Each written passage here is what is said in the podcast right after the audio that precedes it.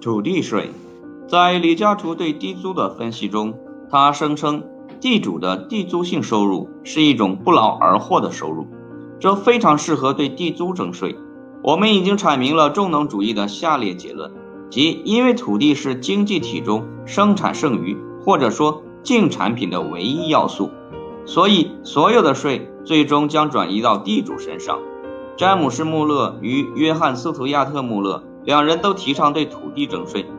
但是1879年，美国人亨利·乔治创作的《进步与贫困》的出版，极大地推动了对土地征税这一观念。这本令人好奇的书销售掉一百多万册，被译成多种文字出版。乔治是一个移居到美国加利福尼亚的东方人，随着加州地区人口变得更加稠密。日益升高的土地价格给乔治留下了深刻印象。他断定，升高的土地价格和地租是社会和经济力量作用的结果。这些力量在很大程度上与地主的活动无关，因为地租是一种不劳而获的收入。所以，他提倡对土地征收一种能完全消除地租的税。他主张，如果所有的土地都如此征税，那么所产生的收入将足以支付政府的所有支出。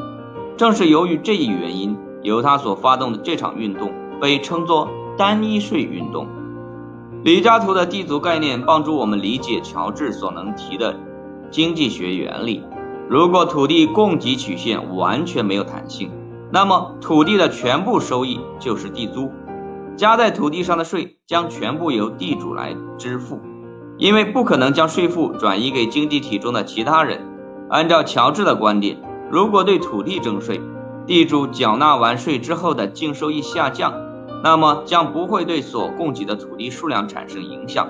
那时地主就会进行选择，要么由于税负的存在而获得较低的年收入，要么完全将其土地从市场上收回而得不到任何收入。当然，他宁愿获得较低收入，而不愿意没有任何收入，